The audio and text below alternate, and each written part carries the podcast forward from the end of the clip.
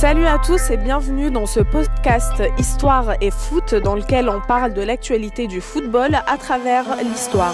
Nous sommes Fatma Torkani et Abdou Karim Diop, étudiants en histoire et audiovisuel à Paris 1. Aujourd'hui, nous allons vous parler un peu tardivement, mais mieux vaut tard que jamais, de nos bleus sacrés champions du monde cet été. Un moment d'euphorie, de joie et de cohésion, vécu au rythme des buts de Mbappé. Pourtant, plusieurs voix sont venues qualifier cette victoire comme étant celle de l'Afrique. De l'humoriste sud-africain Trevor Noah au président vénézuélien Nicolas Maduro, la couleur de peau des joueurs de l'équipe de France a fait parler au fil des semaines. Dans ce numéro, on va s'interroger sur cette injonction quasi systématique à parler des origines ou de la religion des joueurs de foot en France. Pourquoi les footballeurs sont toujours vus par leurs origines? Le football se doit-il être un symbole dans notre société? Nous allons tenter bien sûr de répondre à ces questions par le prisme de travaux historiques qui ont interrogé le rapport entre football, immigration et société. Alors, au sommaire de cette émission, nous allons d'abord, nous allons d'abord parler de l'arrivée du football de Grande-Bretagne en France et de sa quasi-association avec l'immigration et les milieux ouvriers au XXe siècle.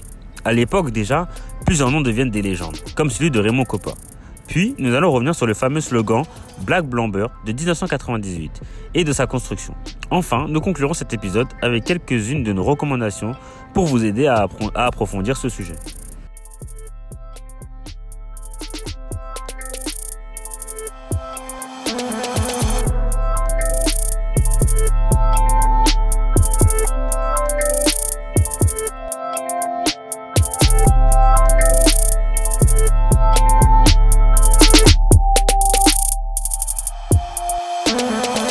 Alors pour commencer, cet été, euh, Trevor Noah, euh, un célèbre animateur et euh, humoriste sud-africain en activité aux États-Unis, a, lors de son talk show, déclaré à propos de la victoire des Bleus qu'il ne s'agissait pas d'une victoire française, mais d'une victoire africaine. Africa won the World Cup. Africa won the World Cup. Africa won the World Cup. Africa won the World Cup. I mean, look, I get it. I get it. They have to say it's the French team, but look at those guys, huh? Look at those guys. You don't get that tan by hanging out in the south of France, my friends. Euh, il en a profité d'ailleurs pour donner sa vision sur la société française euh, quant, à, quant à son rapport avec ses citoyens noirs.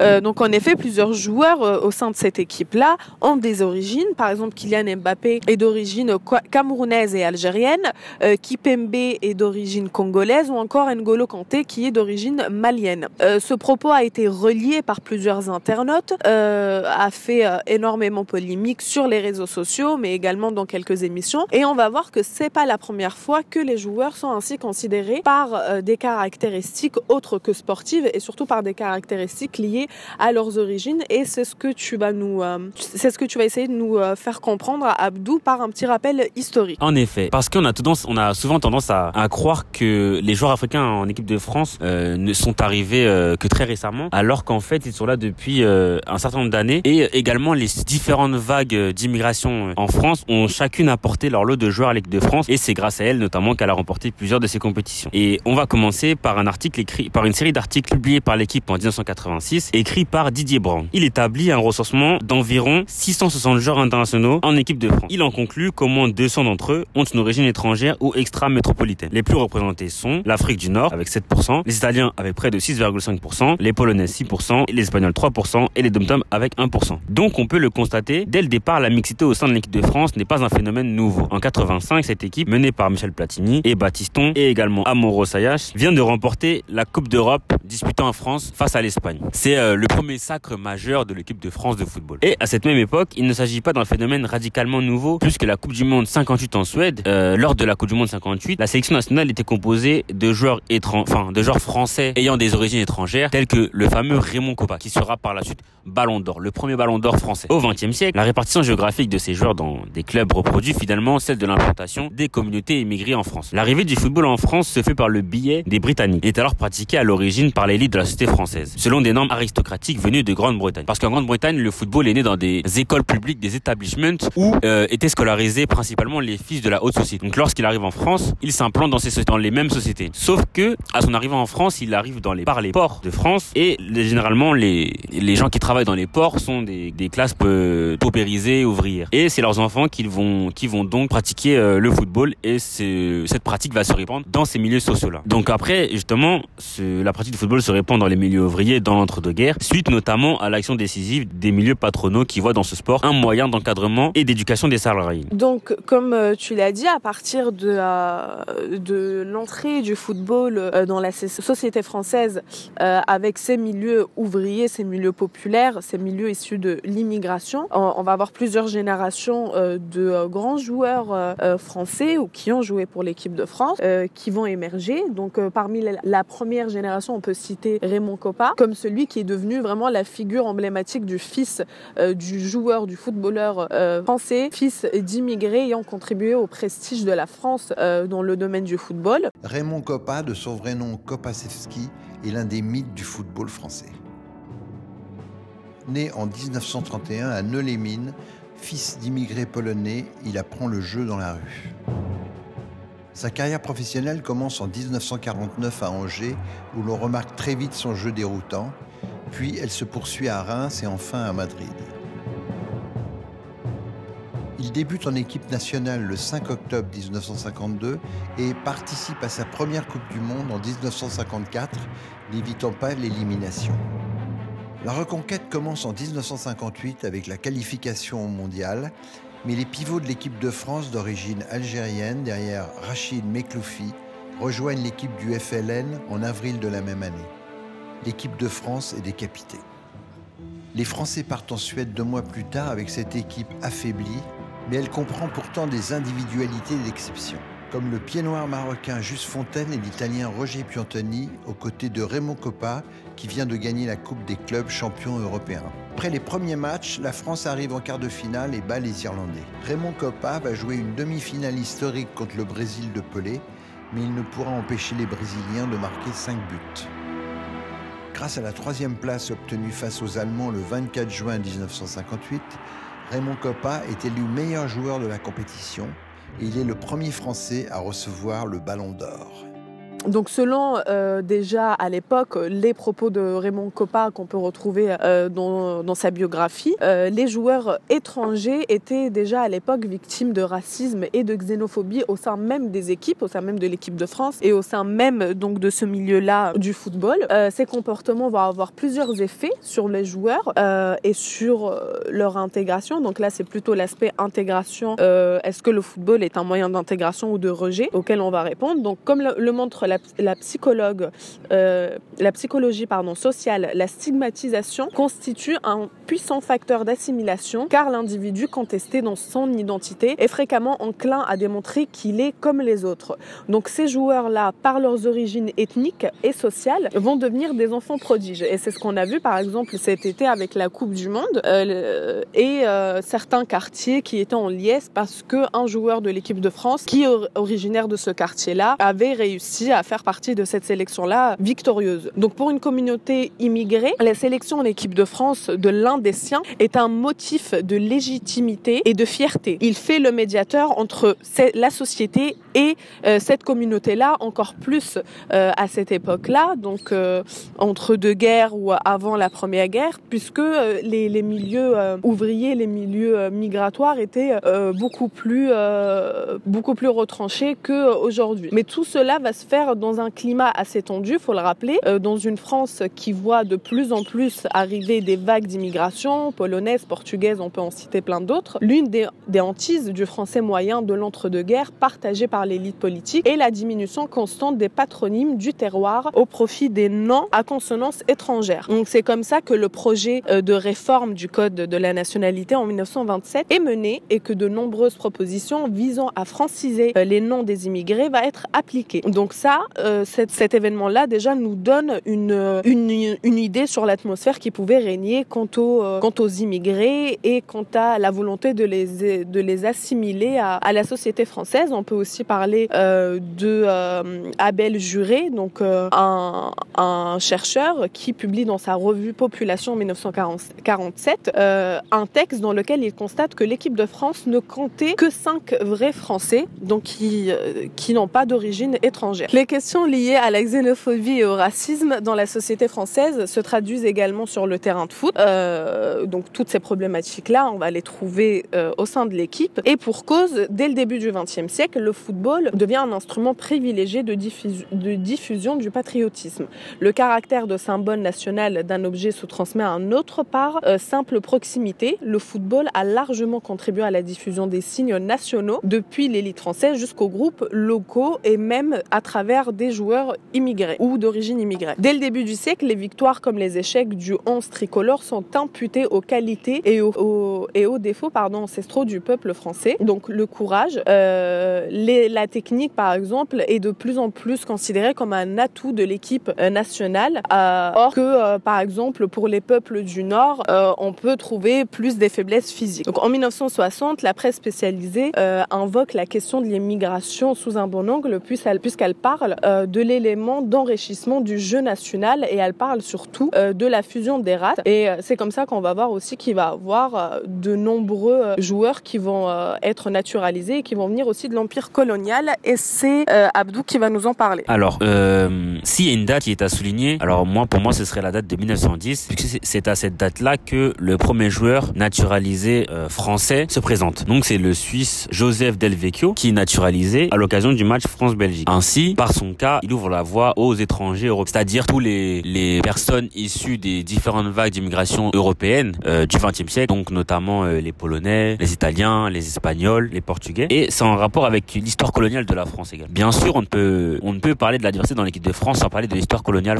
de la France. Car c'est un pays, on le sait, qui a colonisé euh, une large partie du continent africain, divisé en deux parties avec notamment l'AOF et l'AEF, une partie également de l'Asie avec l'Indochine et plusieurs euh, territoires marins. Et cette histoire coloniale et postcoloniale de la France, très fournie, pose aussi nettement son empreinte sur la saga tricolore. Déjà au milieu des années 20, c'est le temps des pieds noirs. Donc tous ces joueurs ayant français, ayant grandi en Algérie et qui sont appelés à défendre les couleurs de l'équipe de Parmi les noms qui ont marqué cette sélection française, on peut citer Raoul Diane, premier africain, enfin afro-antillais, et le premier noir à porter le maillot frappé du coq le 15 février 1931. Larbi Ben Barek, emblématique perle noire de Casablanca, et d'un Maghreb d'abord brièvement représenté par l'Algérien Ali Benouma en 72, les Bleus enrôlent ensuite leur premier joueur africain naturalisé en la de Jean-Pierre Adam, qui est d'origine sénégalaise. Il convient quand même de nuancer ce constat quant à la présence d'immigrés et d'enfants d'immigrés dans l'équipe nationale, puisqu'il ne vaut pas pour les migrants venus d'Asie et très peu pour ceux d'Espagne. On peut citer notamment Amoros, Fernandez et du Portugal, Pedro Spires dans les premiers temps. L'équipe de France n'est finalement qu'un reflet en décalage dans le temps des différentes vagues d'immigration, notamment l'immigration industrielle amorcée au 19e siècle. C'est ce qu'on peut voir et lire dans le livre de Fabrice Grenier, ethnographe. Donc après avoir parlé de l'arrivée du football et de sa quasi-association avec euh, les milieux, euh, les milieux euh, migratoires, et, après avoir fait un petit topo sur la présence de joueurs français d'origine étrangère ou de joueurs étrangers en l'équipe de France, avant, après la, Seconde Guerre mondiale, on va on va maintenant, s'intéresser à, à, une question qui, qui est un peu plus récente, qui va plus parler aux gens qui nous, qui nous écoutent, puisque c'est celle de la Coupe du Monde de 1998 et du fameux slogan Black, Blanc, Beurre, qui a été survendu, vendu par, par la presse, par les politiques, et on va essayer de savoir un petit peu ce qui se cache derrière ce slogan-là.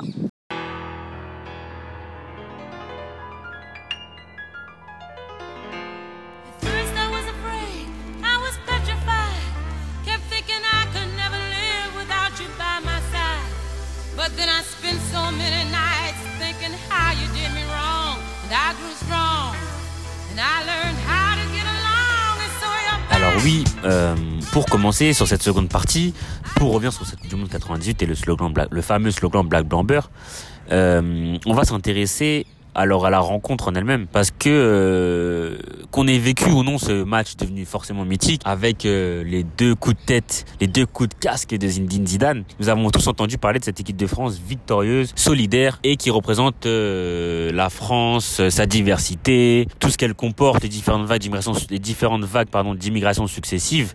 C'est l'équipe Black Blanc Beurre. Ce slogan est même repris par les politiques. On peut voir Jacques Chirac assister au match de l'équipe de France, supporter, se lever en tribune commune, euh, trébuchée même. Vraiment, c'est une ferveur populaire qui rassemble toute une nation. Mais quand on s'interroge sur les origines de cette expression, on trouve plusieurs choses. Même s'il n'y a pas encore assez de travaux académiques qui permettent de euh, retracer sa trajectoire avec certitude, on peut on peut voir que ce sont les médias qui s'en saisissent après la victoire et pas les sciences sociales.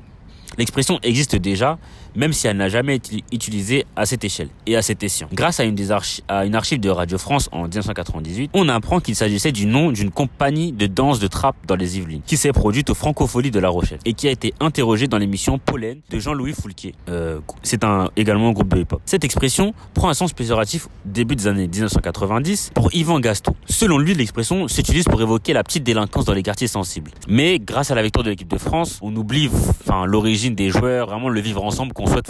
À partir des années 2000, elle a une connotation positive pour décrire les enfants d'immigrés qui réussissent, qui arrivent à s'intégrer dans la société française ou encore le vivre ensemble à la française. Mais cette expression connaît vraiment une apogée à la suite de la victoire de 1998. On peut même la voir affichée sur l'Arc de Triomphe. C'est pour dire. Elle vient qualifier alors une équipe composée de joueurs aux origines diverses. Tigana est natif de Bamako au Mali, Fernandez, Jean Fernandez est natif d'Espagne, Marcel Desailly et Patrick Vieira sont des enfants d'Accra et du Ghana, donc euh, euh d'Accra au Ghana pardon et de Dakar au Sénégal. Zinedine Zidane et Robert Pires sont tous les deux fils d'immigrés algériens et portugais. Et encore Platini, bon, qui ne joue plus à cette époque-là, mais qui était un immigré, euh, qui est un petit-fils d'immigrés italiens. Bogossian, lui, est euh, fils d'Arménien et, Can Carambeu est un Kanak. Donc il vient de Nouvelle-Calédonie, donc qui est euh, situé dans l'océan Pacifique. Pourtant, quelques années plus tard, cette expression est de plus en plus Premièrement, par certains joueurs, comme c'est le cas de Christophe avec Christophe Carambeu. De prendre otage cette victoire en disant tiens, c'est la France actuelle ok, tant mieux, mais il faut la cultiver, il faut vraiment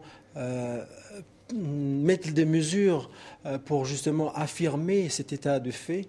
Malheureusement, quatre années plus tard, on a failli basculer dans le nationalisme. Et, ça, c'est dangereux. Euh, ça veut dire que, voilà, quand on gagne, on est français. Quand on perd, on n'est plus français. C'est malheureux.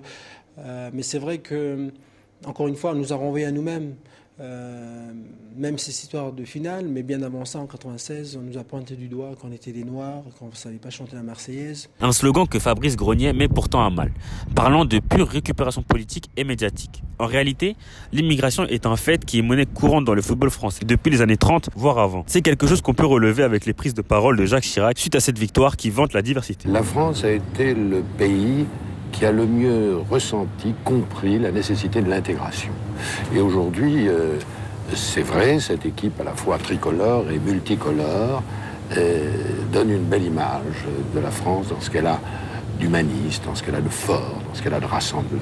Ce qui n'a pas toujours été le cas dans ses discours. On peut notamment faire référence à le bruit et l'odeur, son fameux discours du RPR juste avant les élections présidentielles, afin de remonter dans les sondages et de se faire entendre. Trois ou quatre épouses et une vingtaine de gosses, et qui gagnent 50 000 francs de prestations sociales sans naturellement travailler. Si vous ajoutez à cela, si vous ajoutez à cela le bruit et l'odeur, donc cette expression black blanc beurre, née du sacre mondial de 1998, n'aurait donc que euh, peu de sens euh, pour Yvan Gasto. Elle a sa justification, elle popularise la notion véhiculée par l'équipe de France de diversité heureuse, euh, car la victoire est au bout. Les politiques ont capitalisé pardon, sur une vision de l'intégration. Ce moment de grâce où toutes les communautés soutenaient la sélection nationale n'a pas résolu mais apaisé les problèmes d'intégration et de discrimination. Une nouvelle forme de patriotisme fondée sur la diversité a émergé et bien sûr elle ne, veut pas, elle ne va pas perdurer puisque on le voit encore aujourd'hui euh, avec la, la, montée du Front National et d'idées euh, d'extrême.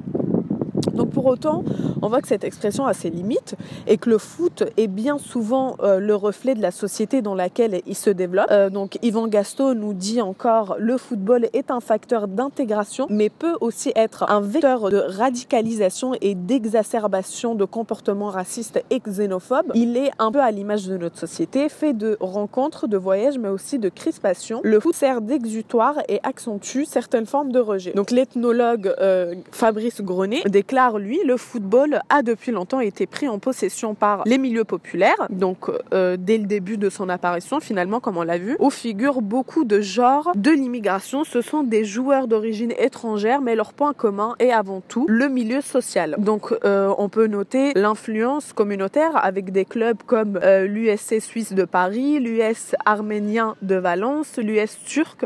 D'ailleurs, ces, chercheurs ont nommé un match qui, pour eux, est le match euh, anti-1998. C'est un match qui a, euh, qui a opposé la France à l'Algérie. Euh, un match durant lequel la Marseillaise a été sifflée et bon nombre de Français d'origine algérienne ont déclaré soutenir leur pays et leur, enfin, le pays de, de leurs parents. Donc tous ces exemples montrent bien que le football a cette capacité-là de retenir et de faire aussi, de se faire aussi le miroir d'une société et des problèmes euh, qui peut y avoir à un moment donné. Alors également, avant de, conclure, moi je pense qu'on pourrait également revenir sur euh, les milieux ouvriers qui diffusent le football parce que justement, ce qui est important, c'est que par exemple, dans le cas de l'AS Saint-Etienne, qui est un des clubs français avec le plus grand palmarès, le, club a été créé par le groupe familial Casino, les magasins Casino, ou par exemple, on pourrait prendre euh, le cas de Sochaux, le FC Sochaux Montbéliard, qui est un club euh, très connu dans la région de, Sochaux, Alsace-Lorraine et également dans la France du football, est un club créé par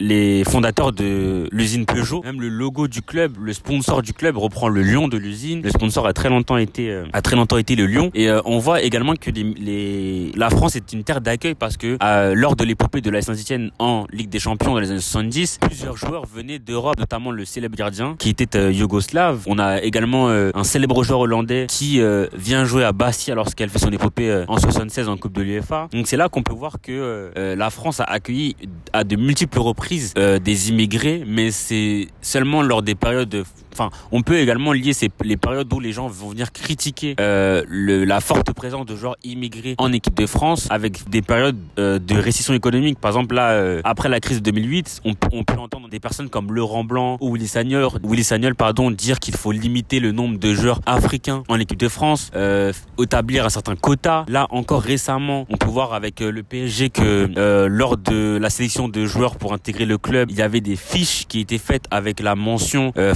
français, antillais, noir, arabe. Après euh, que Trevor Noah ait posté sa vidéo, euh, enfin durant son émission, il parlait de la victoire de l'Afrique. On a pu voir par exemple Benjamin Mendy, très actif sur les réseaux sociaux, euh, changer par exemple un tweet où tous les joueurs de l'équipe de France avec des origines africaines avaient leur drapeau d'origine accolé à leur prénom et lui changer tous les drapeaux pour le seul et unique drapeau français. Et pour conclure, on peut, à travers les travaux historiques de plusieurs chercheurs, constater que le football en France a, dès son apparition, été assimilé au milieu populaire, composé principalement de l'immigration européenne dans un premier temps, puis africaine. Le football a été le miroir de plusieurs tensions économiques et politiques de la société française à- dès le début. Il a été vécu comme un champ de bataille, pour certains privilégiant patriotisme, intégration et xénophobie. Après la victoire de la France en 98 et la naissance du mythe de l'équipe Black Blamber, cela n'a fait qu'exacerber l'aspect politique de l'équipe de France. Avec la victoire des Bleus en 2018, cela ne fait que reproduire des processus ayant déjà existé dans un monde cette fois-ci beaucoup plus mondialisé et connecté, où chaque citoyen est libre de commenter et d'interagir, notamment liker. Pour les recommandations de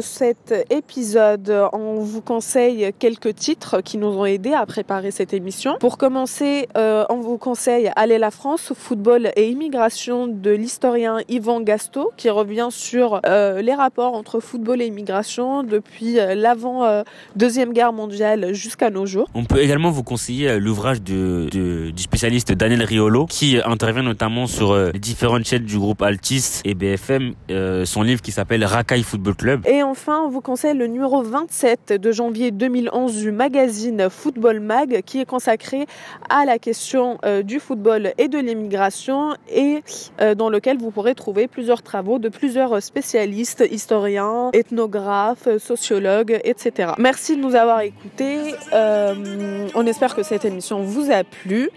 On voudrait remercier le master Histoire et audiovisuel de Paris 1 grâce auquel on a pu faire ce cette émission a été enregistrée en direct du Parc des Princes. C'est pour ça que vous pouvez entendre euh, les bruits des oiseaux et euh, des passants. Voilà, donc le Parc des Princes qui a gentiment accepté de nous accueillir pour enregistrer cette émission-là.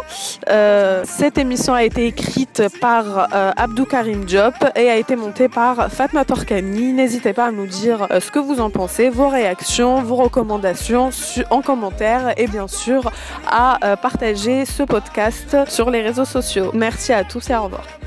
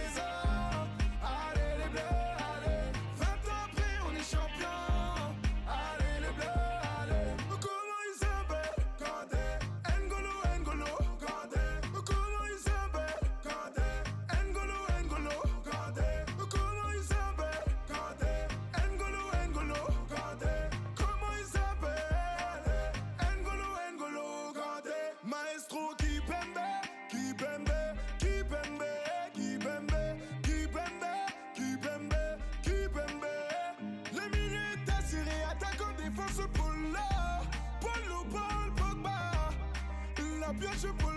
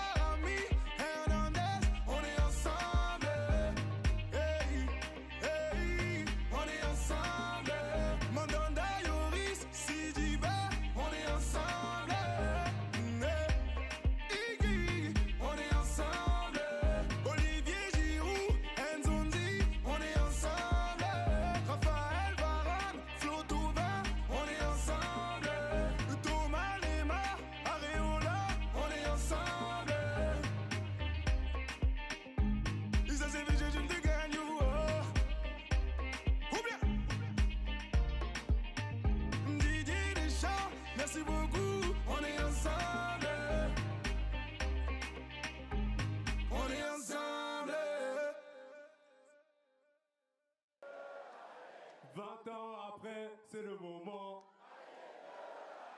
Ramenez la coupe à la maison. 20 ans après, on est champion. Et merci.